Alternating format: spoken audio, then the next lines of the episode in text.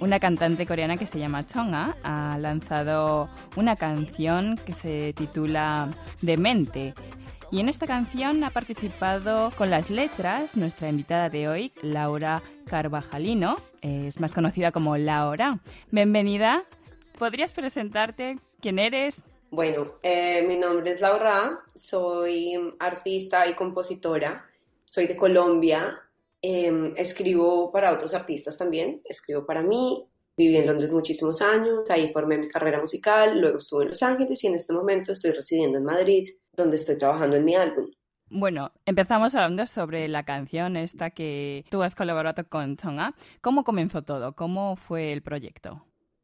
Bueno, pues el proyecto empecé en Londres. Em, trabajé con un productor que se llama Rational, va por el nombre de Rational. Él es un chico londinense y bueno, empezamos la canción los dos. Inicialmente era una canción que yo pensé que era, iba a ser para mí, ¿sabes? La escribí como con mi eh, proyecto artístico en, la cabeza. Y bueno, nos encantó. La verdad es que la hicimos en un día, luego volvimos al estudio otro día como para rematarla y para terminar de hacer los arreglos. Y, y luego ya oyéndola un tiempo después, como que yo no, no, me encantaba la canción, pero no estaba segura si era una canción que encajara en, en mi proyecto artístico. Entonces fue en ese momento, la teníamos como en, no sabemos, pero yo decía, pero me da mucha pena no usarla porque me parece que está muy buena, ¿sabes?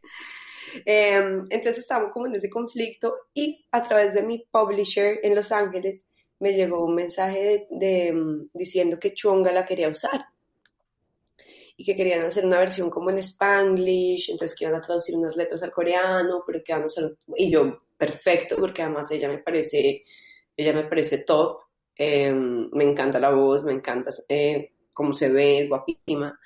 Entonces, pues nada, yo súper contenta y eso fue hace ya varios, bastantes meses atrás, pero porque todo el voz que se demora mucho en salir.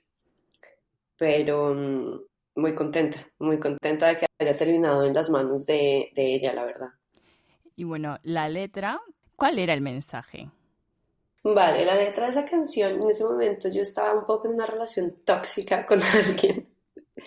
Entonces quería, no sé si es una relación tóxica, pero yo creo que estaba en ese momento donde todo el mundo me estaba diciendo ya, o sea, vale, ya estuvo, déjalo, esto no va a funcionar, y yo, no, que sí, que sí, que sí, y me sentía un poco demente, me sentía un poco loca, y, bueno, la canción sale de ese sentimiento, y, bueno, yo creo que es algo que nos podemos como identificar todos, ¿no? Como esa, esa obstinación y, y, lo cabezadura que nos ponemos, lo terco que nos ponemos cuando queremos algo, ¿no? Por más de que eso no nos convenga, todo el mundo, ¿no? Todos nuestros amigos, nuestras familias lo ven y dicen qué estás haciendo y uno quiere lo que quiere. Entonces sale un poquito ese sentimiento de volverse un poco loco por el amor. Eh, esto ha sido como historia real. ¿Normalmente sueles inspirarte en cosas reales o también te influye o te inspira en otros temas? No, generalmente sí, me inspiran historias reales mías, ¿verdad? Miro adentro, ¿sabes? Para, para mis composiciones y para escribir canciones. Em, a ver, esta historia nunca, no, pasó además y al final todo el mundo tenía razón, no me convenía. Pero, pero bueno, en su momento yo creo que, que eso es lo que hay que hacer, ¿no? Que hay que aprovechar todas las crisis para sacar algo positivo. ¿Y cómo crees que lo ha digerido Chonga, la letra que está en español?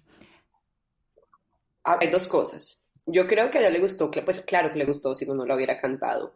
Yo siento que como mujer joven seguramente se ha visto involucrada. O sea, es un tema humano, ¿no? Quererlo que no tener.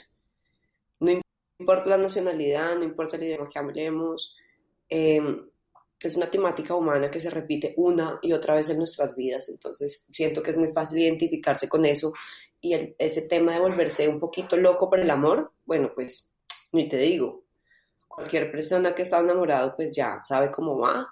Em, y el otro tema es, la forma como, como lo canta ella, que a mí me parece increíble. La primera vez que yo la a cantar en español dije, hola, ¿cómo? ¿Qué? O sea, como esta persona coreana puede hablar tan bien. ¿Sabes? Yo no me imagino cantando en coreano. Yo, o sea, fue un esfuerzo real de ella, porque mi, mi publisher en Los Ángeles me decía que ella estaba en clases de español. Ella duró meses para poderlo hacer bien, ¿sabes? Estudiando el idioma, la fonética, la rítmica, que es diferente. Entonces, la verdad es que me le quito el sombrero porque hizo un, un gran esfuerzo. Y entonces la canción en sí tiene como el toque latino, el requetón. ¿Crees que también le fue bien a Chonga? Hay que llevarle la sangre un poco, ¿no? El, toque latino. Ya, pero te das cuenta que, a veces no, lo hace genial, de verdad, lo hace genial. O sea, yo la primera vez que lo vi fue como, en serio, me le quitó el sombrero y luego se la empecé a poner amigos míos y todo el mundo era como, no lo puedo creer, no lo puedo creer que esta chica sea coreana.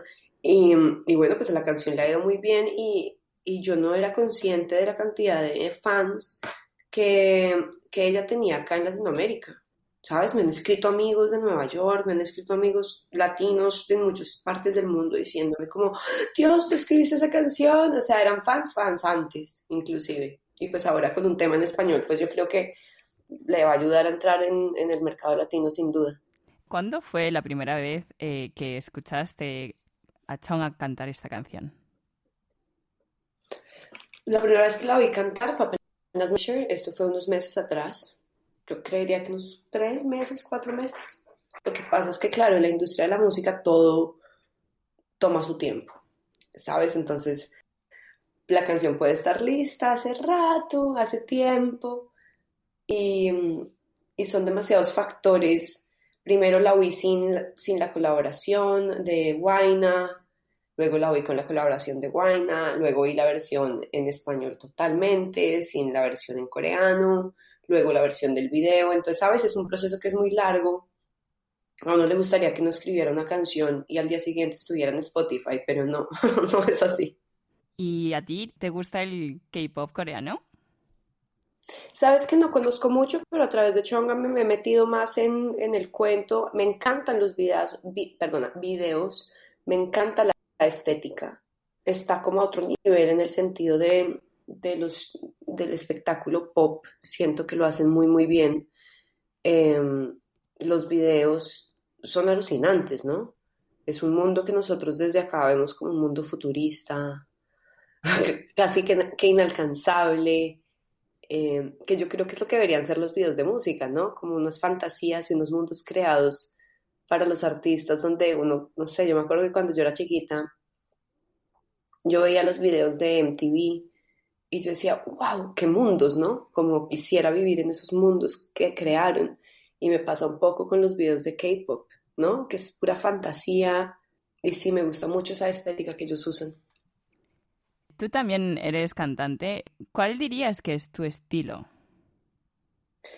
Sabes que me cuesta definir esto porque yo me muevo mucho entre los estilos, em, para bien o para mal.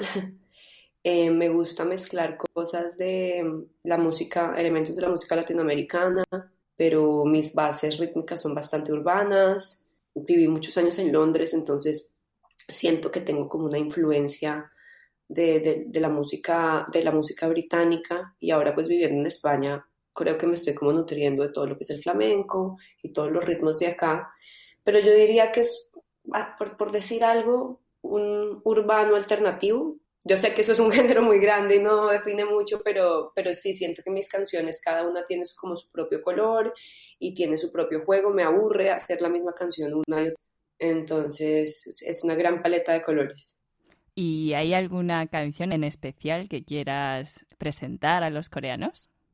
Claro, bueno, hay una canción que hice, que es mi canción, digamos, favorita, que es la colaboración con un artista español que está, pues ahora sacó su álbum muy, muy bueno, que se llama Setangana. La canción se llama Pica Flor. Y bueno, nos hicimos un video increíble. No, no, no, el video es, es que me encanta hacer videos. Esa les recomiendo si quieren conocer mi música. Luego estoy en este momento trabajando en mi álbum nuevo. Entonces va a haber muy, mucha nueva música, colaboraciones interesantes con artistas de acá, de Latinoamérica. Pero pueden empezar por Picaflor, creo que es un buen, un buen entrante. Vale. Y bueno, sé que son horas muy tempranas por la mañana. ¿Podría pedirte que cantaras algún estribillo de alguna canción o de Picaflor? Eh, uy, Dios, espérate. eh, me acabo de levantar, te puedo cantar el comienzo de Picaflor. Eh, espérate. Pasé toda la noche viendo, viendo el televisor, imaginándote en una peli como un actor. Y yo era libre, moviéndome como un tigre. Tú eras el picaflor. Ya, algo así, perdón. Tengo la voz recién levantada. Muchas gracias. bueno, ¿y cómo pusiste pie en el mundo musical? Muy adolescente, yo tengo tres hermanos mayores que me obligaban, me obligaban a ver MTV todo el día. Entonces yo creo que ese fue mi primer, digamos, acercamiento a la música pop y, bueno, lo que te decía, los videos para mí fueron súper importantes, como ver esos mundos, yo decía, yo solo quiero, ser, quiero estar ahí. Y luego más adelante empecé a tener bandas de punk en Bogotá. No, yo no sabía cantar, ni sabía escribir canciones, ni nada, pero me gustaba estar en un escenario, me gustaba hanguear con los chicos, ¿sabes? Me gustaba el ambiente de ser músico. Eh, entonces empecé en bandas de punk y luego ya, claro, empezó a tomar como más seriedad y me fui a vivir a Londres, em, joven, muy joven, y, allá, claro, se me abrió un mundo de posibilidades y, de todo, ¿no? De sonidos, de estilos, inclusive de, de estéticas, de ropa, de moda, todo. Y, me encantó ese mundo y poco a poco pues ahí fui descubriendo nuevos géneros, me gustaba el trip hop, siempre me he ido yo más un lado por, como por el lado alternativo de las cosas Em, y bueno, iba a muchos conciertos, a ver a Radiohead, a ver a Massive Attack y bandas así como muy del momento. Y, y ya, poco a poco la cosa como que se me fue poniendo más seria y yo siento que como que yo no decidí nunca, vale, voy a dedicarme a la música, sino que simplemente fue lo que pasó, ¿sabes? Como que de un momento a otro esto era lo que hacía y firmé un contrato discográfico y tenía un montón de canciones y dije, vale, pues, o sea, es lo que he hecho siempre y pues me va, me va bien dentro de todo, entonces pues acá me quedo. ¿Y qué es lo que quieres compartir mediante tu música? Uf, eso es una pregunta difícil. Eh, yo creo que lo que quiero compartir, ah, primero, para mí es como algo casi que terapéutico porque es un poco un diario de lo que me pasa, de mis relaciones, de mis sentimientos y me ayuda en ese sentido, ¿no?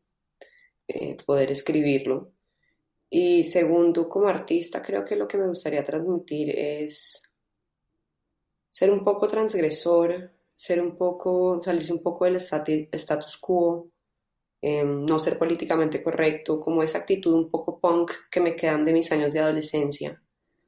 Em, todavía la tengo y todavía creo que es importante que los artistas no sigamos la corriente, no salgamos de eso. Para eso estamos los artistas, ¿sí me entiendes? Los artistas son los que tienen que guiar el camino lejos de, del pensamiento popular y de lo que todo el mundo hace y lo que todo el mundo cree que está bien. Creo que los artistas tenemos la función un poquito de desviarnos y al desviarnos nosotros, pues traernos al resto. Y bueno, eh, ¿podrías contarnos tus planes futuros? Vale, estoy eh, terminando mi álbum. Tengo un sencillo, estuve grabando en Barcelona un video la semana pasada para, el primer sencillo, que no estoy segura, pero en los próximos meses va a salir. Se llama Bestia. Entonces, ese es el próximo plan inmediato. Y bueno, trabajando en el disco que espero sacar este año. Está casi ya listo, toca darle como unos últimos retoques a las producciones. Eh, pero bueno, el disco está listo ya. ¿Podemos esperar alguna colaboración futura con artistas coreanos? Me encantaría, ¿sabes? O sea, me parece un territorio para mí inexplorado y la verdad es que me gustaría mucho, me parecería muy bonito. Em, como ese, ese intercambio cultural que podemos hacer, me parecería, además que me encantaría ir también, me encantaría ir allá a trabajar. Vale, pues eh, un último saludo para los oyentes, por favor. Bueno, chicos, eh, les mando un beso muy, muy grande. Yo soy Laura. Em, Espero que les haya gustado la canción de Chonga con Guaina.